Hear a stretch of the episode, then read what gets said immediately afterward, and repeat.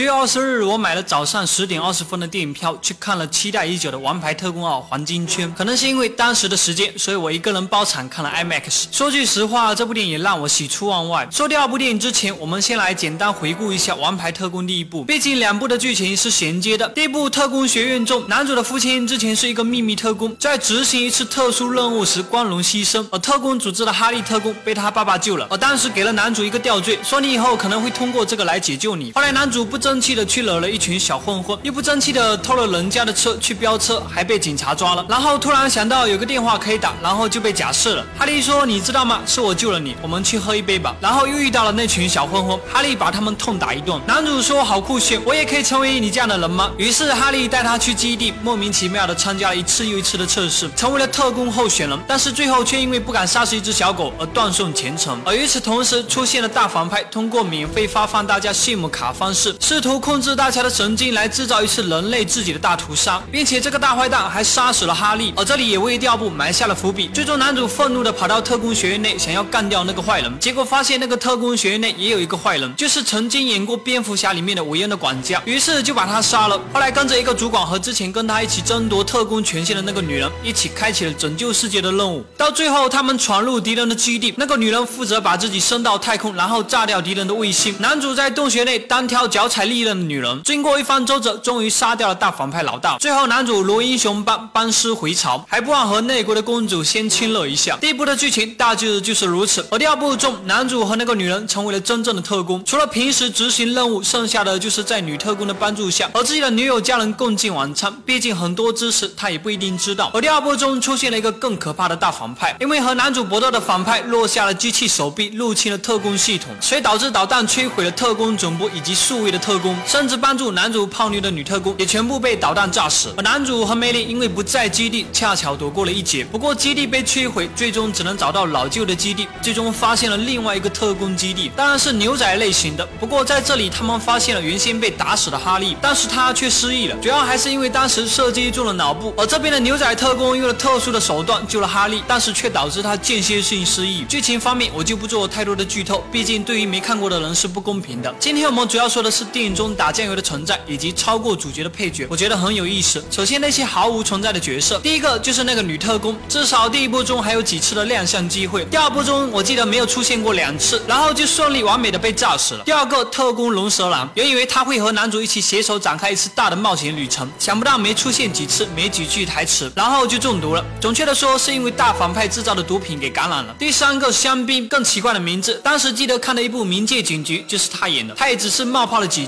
当个临时头头指挥下行动。第四个反派查理哈奇，以前特工学院的人，但是没有被王牌特工接受，所以加以报复。在第一部中出现，虽然第二部中出现了很多次，但是给我的感觉确实没有什么存在感，至少看完电影我就记不住。那么接下来我们说说电影中最扎眼的演员们。第一个男主我就不用说了，主角加成，骚气的小短腿，不过我还是很喜欢。第二个狗，准确的说也不能算配角，不过这两只机器狗太扎眼了，印象特别深刻，动不动就把别人生撕了。第三个特工威。威士忌很骚气的西部打扮，还有那性感的胡子，他的武器也很别致，不管是枪绳索都让我印象深刻，感觉比主角们还拉风多了。第四个哈利在这部中本身他也不能算真正的主角，打酱油打了至少一半的时间。而当时哈利被枪击中了，不过被这边的特工基地救下了，但是失忆了。但通过刺激后恢复了记忆。而在酒吧内同样的场景同样的剧情，但是却不一样的感觉。我原以为哈利会教训小混混，想不到动作和想法不同步，被打的半死，最后还是特工威士忌出来。救场第五个梅林，在我印象中，他总是默默无闻的在特工背后支持他们的工作。但是这次哈利梅林男主三个人出发，为了拯救全世界而行动，但最终因为踩到地雷，而梅林牺牲了自己。当他唱起歌曲吸引坏人的时候，和他们同归于尽的时候，我被深深的震撼到了。第六个被大坏蛋抓的歌手非常有气场，特别是配合哈利打狗的那场戏，真的太有意思了。我个人还是很推荐大家去看看这部电影，因为有些场面真的去电影院看才更带感。太细节的内容我就不做太多剧透了，可以在评。评论区说说你对这部电影的看法。好了，本期视频就到这里，我们下期再见。